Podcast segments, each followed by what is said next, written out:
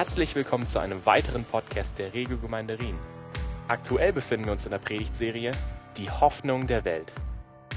Für weitere Informationen und Updates besuche unsere Webseite regelgemeinde.ch.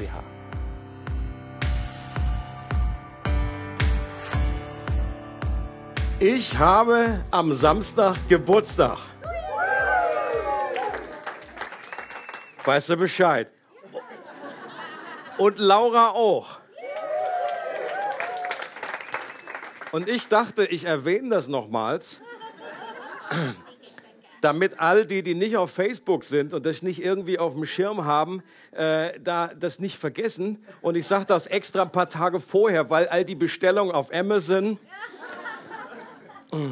beim Mediamarkt, im Marzipanladen, das dauert ja alles. Okay? Laura sind Geschenke nicht so wichtig. Deswegen könnt ihr euch da ganz auf mich konzentrieren. Ihr wisst also Bescheid. Heute, heute hat noch jemand Geburtstag. Wisst ihr wer? Wer hat heute Geburtstag? Die fromme Antwort ist The Church of Jesus Christ. Pfingsten ist die Geburtsstunde der Gemeinde. Und in unserer Predigtserie schauen wir uns seit einiger Zeit näher an, was es mit Gemeinde auf sich hat, was Gott sich eigentlich unter Gemeinde vorgestellt hat, dass Gemeinde nichts Geringeres ist als die Hoffnung der Welt. Und deswegen ist Pfingsten ein Tag zum Feiern. Und wenn du zur Gemeinde gehörst, dann ist auch das dein Geburtstag heute. Kannst du mal rechts und links dich zuwenden und sagen, Happy Birthday, du alte Säule, du lebendiger Stein.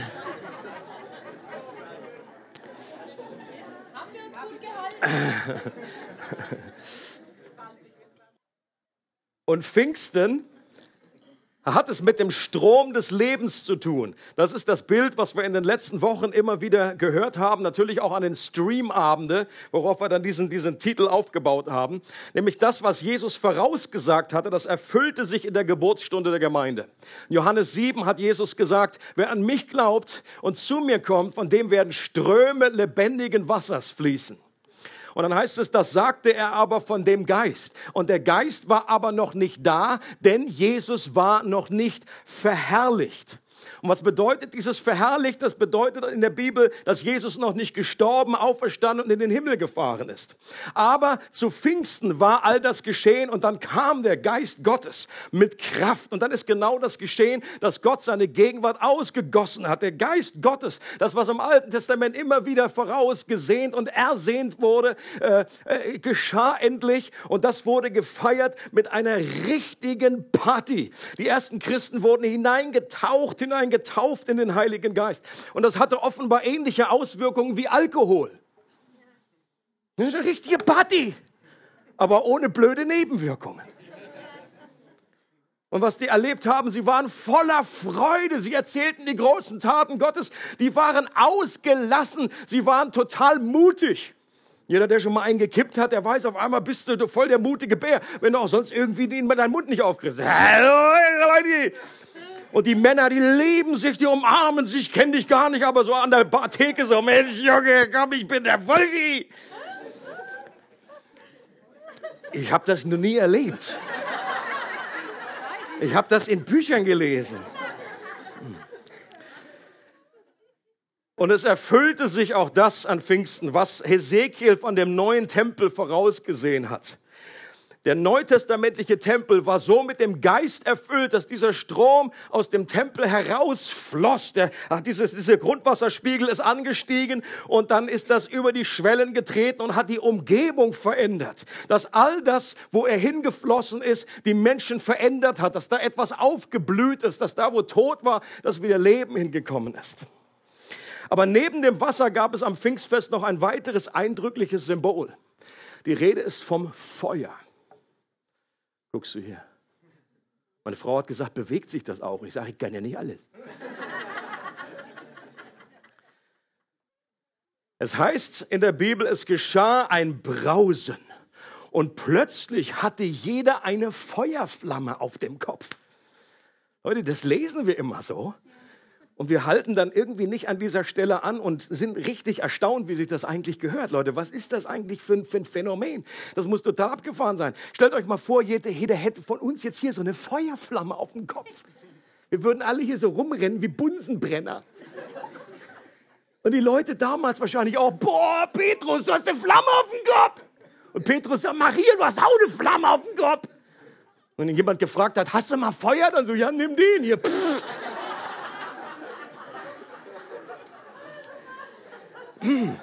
Hat natürlich keiner geraucht damals, war ja auch egal. Aber von Grill oder zum, was weiß ich, für die Party, dann irgendwas zum Anschmeißen. Und die hat sich damals bewegt. Das war eine lebendige Flamme, die da auf den Köppen war. Unglaubliches Phänomen. Aber irgendwann ist auch dieses Phänomen, hat das dann wieder aufgehört. Also wir lesen jedenfalls nicht in der Schrift, dass sie da 20 Jahre später immer noch irgendwie, jedes Mal, wenn sie zu Bett gegangen sind, das Kissen sich entflammt hat. Und wir lesen auch in der Bibel nie wieder, dass sich das genauso wiederholte. Was aber nicht bedeutet, dass das, worauf das Symbol hindeutet, auch aufgehört hätte. Ich glaube, dass Wasser und Feuer beides Symbole für den Heiligen Geist sind, auch wenn sie unterschiedliche Betonungen mit sich bringen. In Offenbarung heißt es, im Buch der Offenbarung, dass sich vor dem Thron Gottes sieben Feuerfackeln befinden, die den Heiligen Geist symbolisieren. Das Feuer als Gegenwart Gottes, als Heiligkeit Gottes, als Geist Gottes. Johannes der Täufer redet davon, dass er selbst nur mit Wasser taufte, aber der nach ihm kommt, würde mit Heiligem Geist und mit Feuer taufen. Und ich glaube, dass sich die Taufe mit dem Heiligen Geist und mit Feuer auf ein Ereignis beziehen, nämlich Pfingsten. Dass das dort passiert ist. Jesus hat an einer Stelle gesagt in Lukas 12, ich bin gekommen um etwas zu tun. Wenn Jesus so etwas sagt und sagt, das ist mein Auftrag, dazu bin ich auf diese Erde gekommen, dann sollten wir genau hinhören. Das ist interessant, was Jesus hier sagt. Ich bin gekommen, um auf der Erde ein Feuer anzuzünden. Und ich wünschte, das ist ein, eine Sehnsucht, eine Ausdruck, wo Jesus sagt, oh, wie sehne ich mich danach. Ich wünsche mir, es würde schon brennen. Aber vor mir steht noch eine Taufe, mit der ich getauft werden muss. Und wie schwer ist mir das Herz, bis sie vollzogen ist.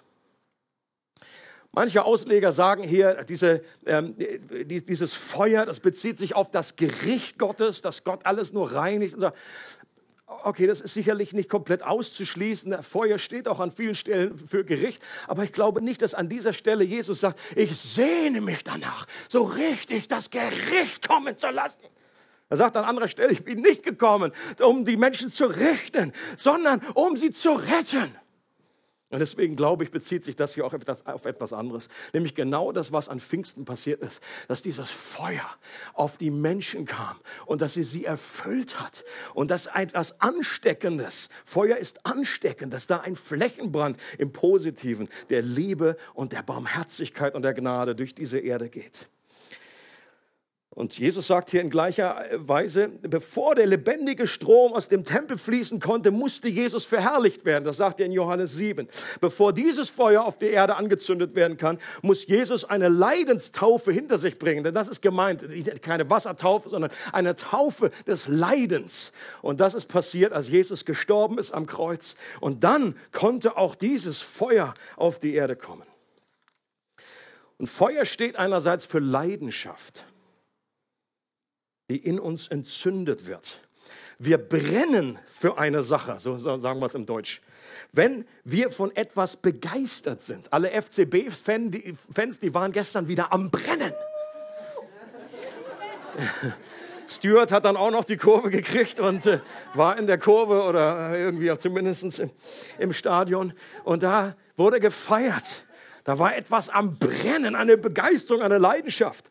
Die beiden Emmaus-Jünger sagten, als sie dann mit Jesus unterwegs waren, haben es erst nicht gecheckt, dass das Jesus war, und dann pff, war man auf einmal weg. Und dann plötzlich sagen sie, brannte nicht unser Herz, als er mit uns redete und die Schrift uns öffnete, brannte nicht unser Herz. Da war ein Feuer, was sie erlebt haben, ohne dass diese Flamme kam. Und Feuer steht auch für eine sich ausbreitende Kraft, dieser Flächenbrand der Liebe und Gnade. So wie das Wasser über die Schwelle des Tempels trat, sich in die ganze damalige Welt ergossen hat, so breitete sich auch das Feuer des Geistes aus und setzte mehr und mehr Herzen in Brand. Das ist der Punkt von all den Symbolen, die dort an Pfingsten passiert sind oder geschehen sind. Das Brausen des Windes. Der Wind ist grenzenlos. Der geht über die Grenzen hinaus. Dieses Wasser, das ergießt sich in diese Welt. Das Feuer, das das, das hört nicht einfach auf in Israel, sondern es ging von Judäa, Samaria äh, bis zu den Enden der Welt. Dieses Feuer breitet sich aus. Und dann auch diese Sprachen, äh, dieses Phänomen, das ist eine Umkehrung von dem, was damals in Babylon passiert ist. Sondern hier gab da plötzlich, haben alle die, die Sprachen verstanden und Gott sagt, ich mache alles neu. Ich kriege eine neue Einheit, dass dieser Geist sich ausbreitet auf diese ganze Welt, zu allen Nationen geht. Und Feuer symbolisiert natürlich auch Licht. Licht in der Dunkelheit. Jesus hatte gesagt, ich bin das Licht der Welt. Und das war eine Prophetie, die die Juden alle kannten. Das war nicht so ein netter Spruch einfach, so, oh, tolle Idee, Jesus. Sondern das war etwas, was im Alten Testament ganz klar prophezeit wurde. Zum Beispiel in Jesaja 49. Da wird gesagt, es ist nicht genug, dass du, mein Knecht, da wird einerseits zu Israel gesprochen, dass du, mein Sohn, dass du, mein Knecht, nur ein Licht bist oder eine Rettung, eine Wiederherstellung für, für die Nation, für Israel, sondern ich habe dich zum Licht für die Völker gesetzt, für die Nationen gesetzt. Und das war der Auftrag an das Volk Israel im Alten Bund. Aber was das Alte Testament macht, macht klar, dass das eigentlich eine, eine, eine, Berufung war, die sie nie richtig erfüllen konnten. Das ist immer wieder äh, äh, in Misskredit geraten, dadurch einfach durch verschiedene Dinge, durch, durch die, die Schuld, durch dass sie sich anderen Götzen zugewandt haben. Das hat Volk Israel hat diese Berufung nie richtig erfüllen können. Aber Jesus, der Israel in Person war, der der wahre Sohn Gottes ist, der das wahre, der wahre Knecht Gottes ist. Er ist gekommen und er hat all das erfüllt was im Alten Testament nur ansatzweise geschehen ist. Deswegen sagt Jesus in Bezug auf diese Prophetie, ich bin das Licht der Welt. Und dann gibt er diese Berufung auch weiter. Und Jesus sagt zu seiner Gemeinschaft damals, zu den ersten Aposteln und damit auch zu uns, ihr seid das Licht der Welt. Wenn ihr dieses Feuer auf euch habt, diese Flamme auf euch habt, ihr seid eine Stadt auf dem Berg, dann lasst euer Licht leuchten um, äh, um Gottes Willen. Lasst es leuchten vor den Menschen. Jetzt ist aber die Realität doch die, dass diese Flamme irgendwie kein Selbstgänger ist. So einmal angezündet, so wie das ewige Licht irgendwie in der katholischen Kirche. Das ist ja auch nicht wirklich ewig, muss man ja auch immer irgendwie wieder austauschen. Das hast du nicht einmal entzündet und dann brennt das gleichmäßig fröhlich immer vor sich hin. Dass wir zwar die Gemeinschaft mit Jesus und seinem Wort suchen, aber hinterher nicht unbedingt sagen können, brannte nicht unser Herz. Was ich erlebe, ist oftmals, wenn ich, wenn ich, wenn ich Bibel auch lese, dann habe ich das häufig, dass ich zwar dieselben Worte sage, aber in einer anderen Reihenfolge. Ich sage nicht, brannte nicht unser Herz, sondern ich sagte, unser Herz brannte nicht. Da war nichts viel, da war einfach nur staubig und da. Oh, das war jetzt interessant. Nächster Tag dass unser Herz manchmal für alles Mögliche leidenschaftlich brennt, nur nicht für die Dinge Gottes. Das ist unsere Realität. Und dass wir eher manchmal auf Sparflamme unterwegs sind. Er sagt, da brennt nicht eine Riesenflamme, sondern da ist Sparflamme. Wir träumen davon. Ich träume jedenfalls davon, wie die Fackel von den Fantastischen Vier. Oder heißen die so? Fantastischen Vier? Hallo? Kennt das jemand? Ja. Da gibt es doch einen, der immer so irgendwie pff, äh, anfängt zu, zu burn. Und das wäre dann einfach so das Vorbild, das neutestamentliche Christ, der einfach so in Brand gerät und überall, wo er hinkommt, alles ansteckt und alles anzündet. Natürlich nur positiv. Aber ich muss ganz ehrlich sagen, bei mir sieht dann die Realität doch manchmal eher so aus, dass ich mir dann die Bibelstelle raushole. Äh, äh Jesus wird den glimmenden Docht nicht auslöschen. So, das ist dann manchmal eher die Realität. Und ich glaube, dass das einerseits damit zu tun hat, dass jedes Feuer Nachschub an Brennstoff braucht. wir immer wieder mit dem Heiligen Geist erfüllt werden müssen. Epheser 5 werdet immer wieder voll Geistes. Und das ist auch ein Grund, warum wir da in den letzten Wochen, Monaten immer wieder Schwerpunkt drauf gelegt haben, warum wir diese Streamabende überhaupt machen, dass wir immer wieder sagen, wir brauchen mehr von deinem Heiligen Geist. Dieselben Jünger, die an Pfingsten randvoll mit Heiligen Geist waren, wo richtig Hallodri war, wo richtig irgendwie Ausgelassenheit und trunken im Geist waren einige Tage später wieder, als sie beteten, und dann heißt es wieder, und dann beteten sie, die Städte erbebte und sie wurden wieder erfüllt mit dem Heiligen Geist. Dieselben Jünger. Und das gibt mir einen gewissen Hinweis darauf, dass wir immer wieder erfüllt werden müssen. Wir finden aber auch noch einen anderen Grund, warum das Feuer in uns abkühlt. Und das ist eine Bibelstelle, die mich in letzter Zeit sehr beschäftigt, möchte ich euch gerne noch weitergeben. Da heißt es 2 Timotheus 1, Vers 6 bis 8. Da sagt Paulus zu Timotheus, um dieser Ursache willen erinnere ich dich, die Gnadengabe Gottes anzufachen. Im Englischen ist das schön ausgedrückt, to fan into flame. Also das ist wieder, wieder an, wie so, wie, so, wie so ein Fan, wie heißt das? So ein Fächer, denke ich. Sollte ich eigentlich wissen. Wer meine Frau kennt, Fächer ist her middle name.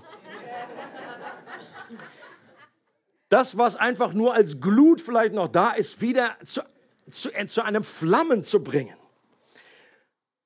die in dir durch das Auflegen meiner Hände ist. Also diese Gabe, die Gnadengabe Gottes anzufachen, die in dir durch das Auflegen meiner Hände ist. Denn Gott hat uns nicht einen Geist der Furchtsamkeit gegeben, sondern der Kraft und der Liebe und der Besonnenheit. So schäme dich nun nicht des Zeugnisses unseres Herrn. Paulus hatte seinem geistlichen Sohn Timotheus die Hände aufgelegt und eine geistliche Gabe vermittelt. Jetzt wissen wir nicht genau, um was für eine Gabe es sich genau handelt. Es gibt der Text nicht her, wissen wir nicht genau. Ist aber auch nicht so wichtig, spielt nicht genau die Rolle. Entweder war es die Gabe des Heiligen Geistes selbst, wie wir in der Apostelgeschichte öfter finden, dass Menschen den Hände aufgelegt wurden und dann empfangen sie diese Fülle, die Kraft des Heiligen Geistes. Oder hier ist die Rede davon, dass bei einer speziellen Art Ordination, wo dann Timotheus als Leiter der Gemeinde eingesetzt wurde, dass Paulus ihm die Hände aufgelegt hat und er dann eine besondere Ausrüstung mit Kraft und mit Gaben für diesen Dienst bekommen hat. Wie gesagt, spielt nicht unbedingt die Rolle, was es genau ist, weil das Prinzip sich immer durchsetzt. Was Paulus aber feststellt ist, dass Timotheus das Feuer des Geistes, dass in ihm das Feuer des Geistes nicht mehr so brennt, wie es schon mal gebrannt hat. Und dass ihn an dieser Stelle und dass er eben an dieser Stelle nicht sagt, dass er einfach mehr Brennstoff, mehr Öl nachgießen soll. Er sagt jetzt nicht, hol dir einfach mehr Nachschub. Äh, bete zu Gott, dass er dein, den, den Geist ausgießt in neuem Maß. Das tut er hier nicht. Denn diese Sparflamme bei Timotheus scheint damit zu tun zu haben, dass er seinen Bunsenbrenner selbst irgendwie zurückgedreht hat. Dass er seine Gaben vernachlässigt hat und nicht so eingesetzt hat, wie das nötig gewesen wäre. Und dass deswegen die Leitung irgendwie verstopft ist in diesem Bunsenbrenner. Dass also das auf Sparflamme zurückgegangen ist, dass das irgendwie verkümmert ist, weil er die Gaben nicht eingesetzt hat. Und das finde ich einen interessanten Punkt für uns. Und bei Timotheus hatte das damit zu tun, das können wir aus dem Zusammenhang verstehen, dass er ängstlich und scheu war. Er war offenbar von seiner Persönlichkeit her, er war auch sehr jung, was nicht unbedingt das einzige Argument sein muss. Du kannst auch jung sein und ein Teenager. Aber bei Timotheus offenbar, er hatte so eine Persönlichkeit, dass er eher dazu neigte, ängstlich zu sein, immer wieder Ermutigung zu brauchen und ein scheuer Typ. Dass er dazu neigte, sich zurückzuziehen Einerseits in dieser horizontalen Ebene zu der Gemeinschaft, da sagt Paulus an anderer Stelle, niemand verachte deine Jugend, Timotheus. Achte drauf. Beobachte, sag nicht, analysiere nicht selber nicht, sag, ich bin so jung, ich bin so jung, wie kann ich ältester sein? Ich bin noch so jung.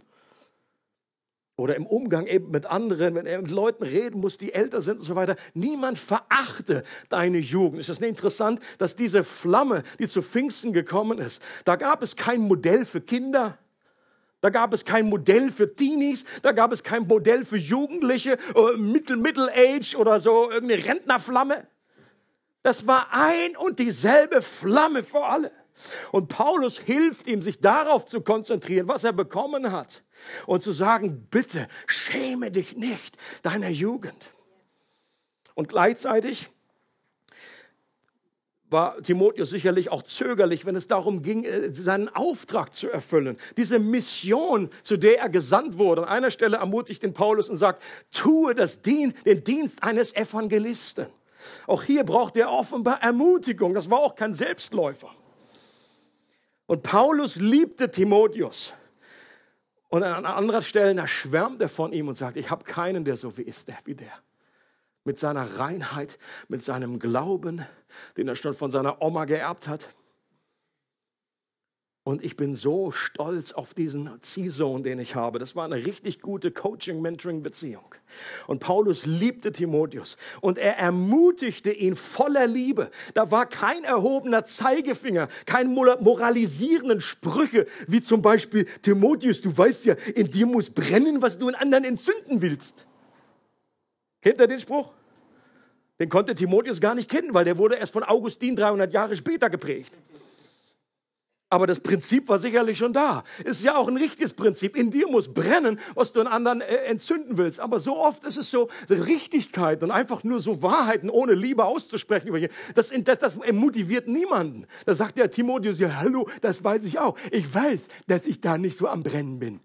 Hilf mir lieber, dass ich brenne. Was Paulus macht, ist, er erinnert ihn an das Evangelium. Und er sagt ihm, dass du hast nicht einen Geist der Furcht erhalten sondern einen Geist der Kraft und der Liebe und der Disziplin. Du musst nicht stark sein aus dir selbst, sagt Paulus zu ihm, sondern Christus in dir ist stark. Du hast alles erhalten, Timotheus, was du für deinen Dienst brauchst. Du kannst mutig vorangehen und deine Gaben einsetzen. Und dadurch wird das Feuer wieder entfacht werden. Und ich finde das stark, dass diese Ermutigung von Paulus, die wirkte auf Timotheus wie Sauerstoff. Der hat ihm Sauerstoff zugewedelt und hat gesagt, komm, ich helfe dir, ich gebe dir, ich, ich rede dich stark. Ein gutes Wort, ein anderes Begriff für sich segnen ist, sich stark reden den anderen stark reden, ermutigen und ihm eine innere Motivation und Kraft geben. Nicht, nicht, du jetzt äh, krempel die Ärmel hoch, sondern einfach sich ihn daran zu erinnern, was Gott schon getan hat. Christus ist in dir. Diese Feuerflamme, auch wenn sie nicht mehr oben auf deinem Kopf brennt, die ist immer noch da. Und diese Glut, das kannst du immer wieder entfachen. Und ich helfe dir dabei. Das finde ich total stark. Ich glaube, dass dieser Vers ganz aktuell ist für uns als Gemeinde. Wir erleben mehr und mehr in den letzten Monaten, an den Streamabenden, am Wochenende, wie unsere Herzen neu zu brennen beginnen. Wie Gott neu ausgießt von seinem Geist. Wo vielleicht Menschen zum ersten Mal Erfahrung mit dem Geist Gottes machen. Oder wo sie erleben, der Vater ist wirklich mein Vater.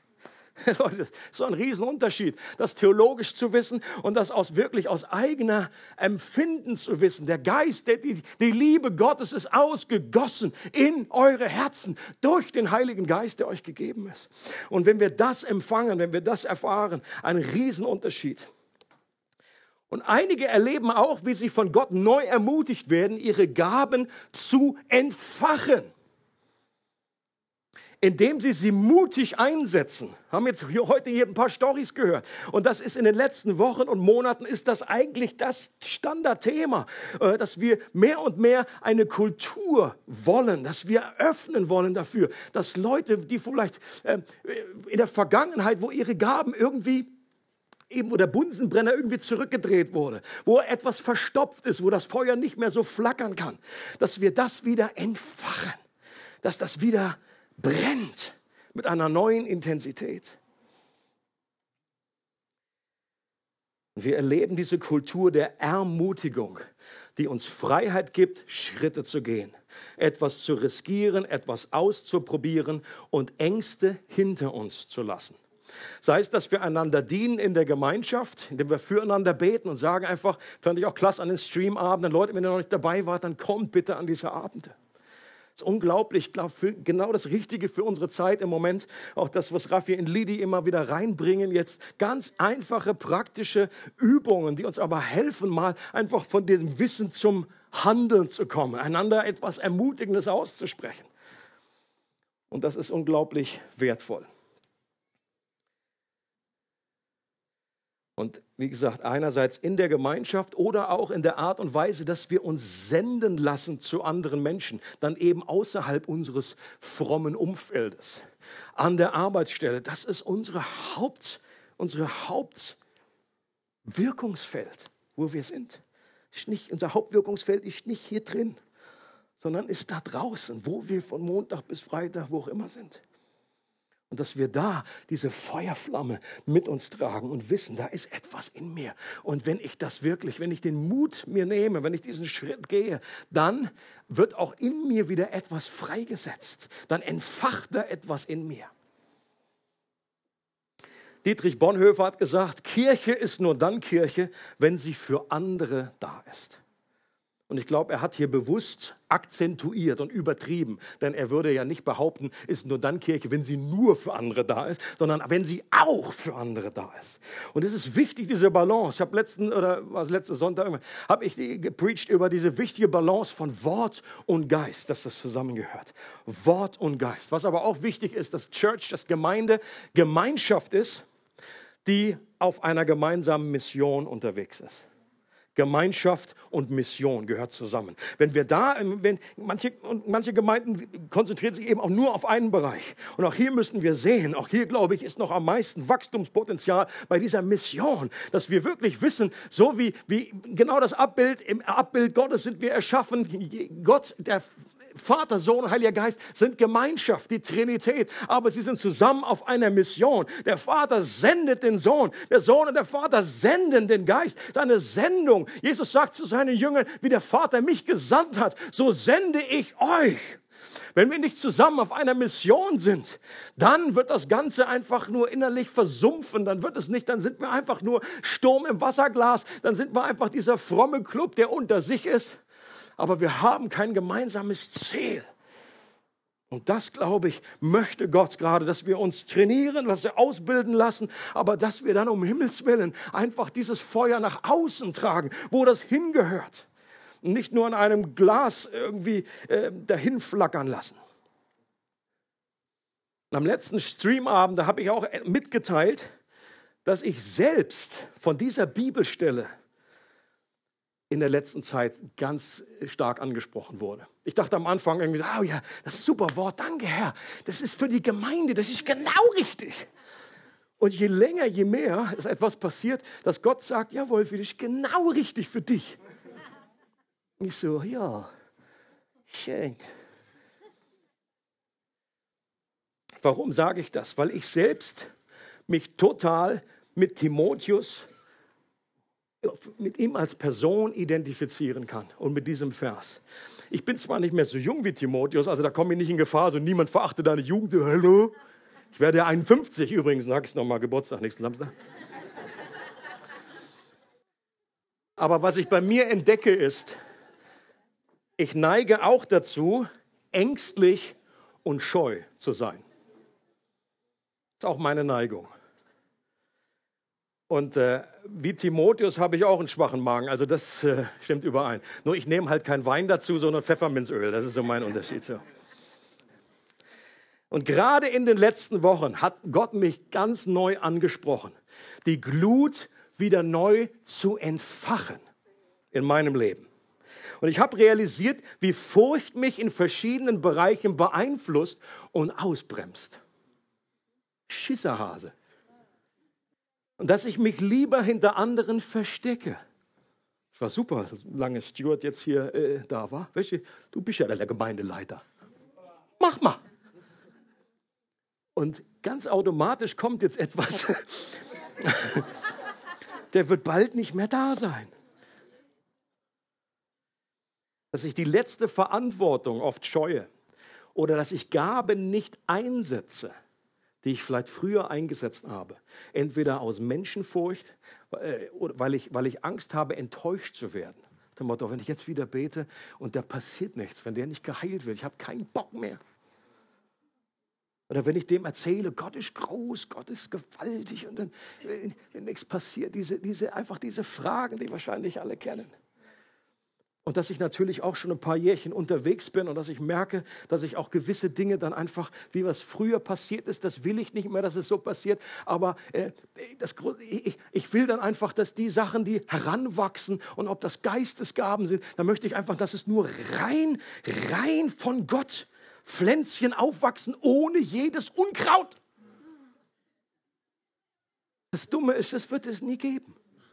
Selbst Jesus hat gesagt, wenn er guckt, wenn es, und da ging es natürlich jetzt nicht um Geistesgaben, sondern einfach um, um, um Menschen, die, die, die, die zum Glauben kommen und so weiter. Und, und äh, ist die Sache, oh, da, da ist der, der Teufel, der hat da was rein, der hat Unkraut da gesät und so weiter. Mischen wir das jetzt nicht irgendwie. Da sagt Jesus, nee, nee, lass das alles wachsen. Denn wenn ihr einfach da das Unkraut jetzt alles absäbelt, dann säbelt ihr damit eben auch das Gute ab. Lass das alles wachsen gleich. Und ich glaube, da steckt ein Prinzip dahinter, dass wir das Vollkommene in dieser Art auf dieser Welt nicht so erleben werden. Und wenn ich das eine will, dann muss ich mit dem anderen leben können. Dass eben auch manche Sachen sich nicht so perfekt entwickeln. Und ich habe für mich festgestellt, dass ich habe einen neuen Begriff kreiert am Mittwochabend. Da habe ich gesagt, ich glaube, ich bin theologisch hochsensibel. Und ich glaube, das hängt einerseits mit meiner Begabung zusammen und da ist ja ein gutes Element drin. Einfach der Lehrer, der einfach dazu auch gesetzt ist, der besondere Sensorien von Gott entwickelt hat. Ich rieche eine Irrlehre schon von fünf Kilometern Entfernung. Bevor die, bevor die Person vielleicht irgendwie seinen Fuß hier in diese Gemeinde gesetzt hat. Ich rieche den Schwefel schon von 100 Kilometern Entfernung. Und dafür schäme ich mich auch nicht. Das ist etwas Gutes, weil Gott einfach, das ist Teil meiner Berufung. Und das Neue Testament ist voll davon, dass wir aufpassen müssen, dass ein Ausdruck der Liebe Gottes, dass die Schafe geschützt werden und dass Irrlehre kein Raum gelassen wird. Aber jede gute Gabe hat eine Kehrseite. Und ich merke, dass manchmal ich so hochsensibel bin,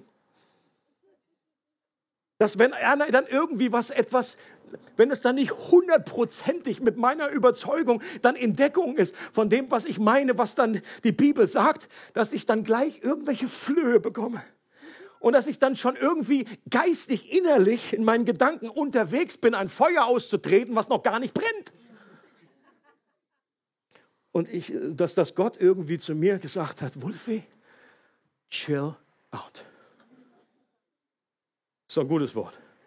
Chill out.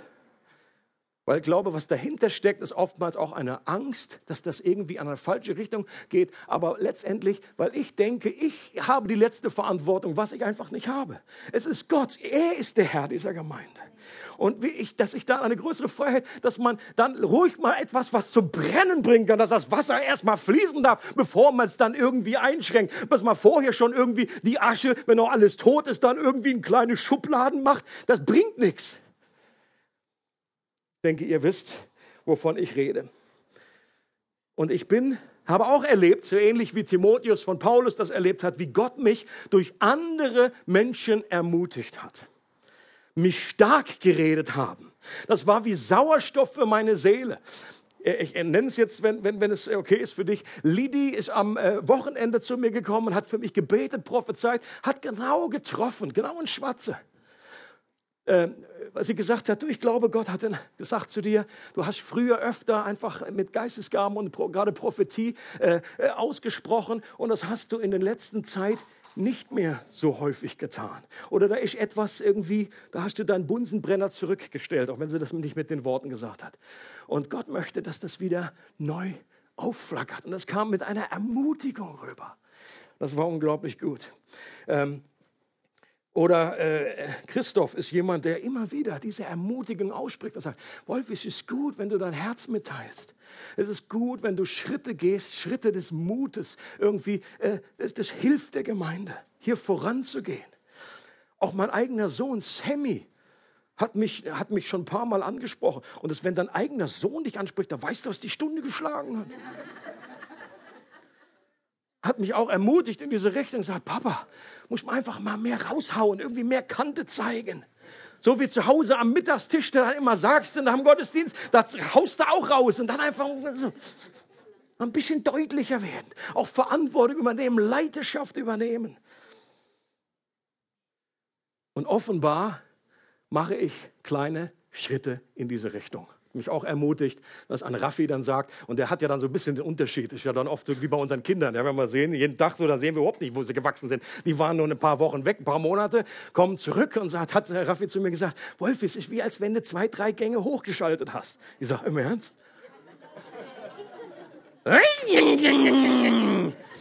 Und ist gut, das ist ermutigt. Und ich bin einfach froh darum. Und äh, ich persönlich glaube, dass nicht nur in meinem Leben, sondern dass Angst, Furcht ein unglaublich starkes Bollwerk in unserer Kultur ist. Würde ich wahrscheinlich als Nummer eins nennen. Was, so wie wir geprägt sind, einfach Angst, äh, Fehler zu machen, Angst vor, vor der Meinung von anderen Menschen, Angst, Angst, Angst, Angst, Angst. Und ich glaube, das, auch, das lässt sich nicht über Nacht abstellen. Aber in dem Maß, wie wir die Liebe des Vaters mehr und mehr empfangen, in dem Maß werden wir verändert und innerlich freigesetzt. Und das letzte Bild, was ich uns mitgeben möchte, ähm, ist mir auch gekommen am Wochenende, dass wenn es um das Feuer geht, dann ist es wie, als wenn wir auch als Gemeinde oder als Einzelperson in so einem Heißluftballon sitzen und dann kannst du das Feuer anmachen und dann gibt das richtig Gas und dann geht das nach oben, wenn die Seile unten los sind. Okay? Und ich glaube, solche Dinge wie Angst, Furcht, Sorgen, das sind einfach wie so Seile, die einfach unten eingeschlagen sind. Wir können da oben so viel Gas machen, wie wir wollen, wenn diese Dinge nicht gleichzeitig gekappt werden. Oder wenn du dann schon los bist, dass du merkst, da musst du noch irgendwelche Lasten abwerfen, da musst du noch Dinge einfach loswerden, damit wir überhaupt in unsere Bestimmung hineinkommen können. Wir hoffen, du hattest viel Freude beim Zuhören. Für weitere Informationen und Updates besuche unsere Webseite regelgemeinde.ch.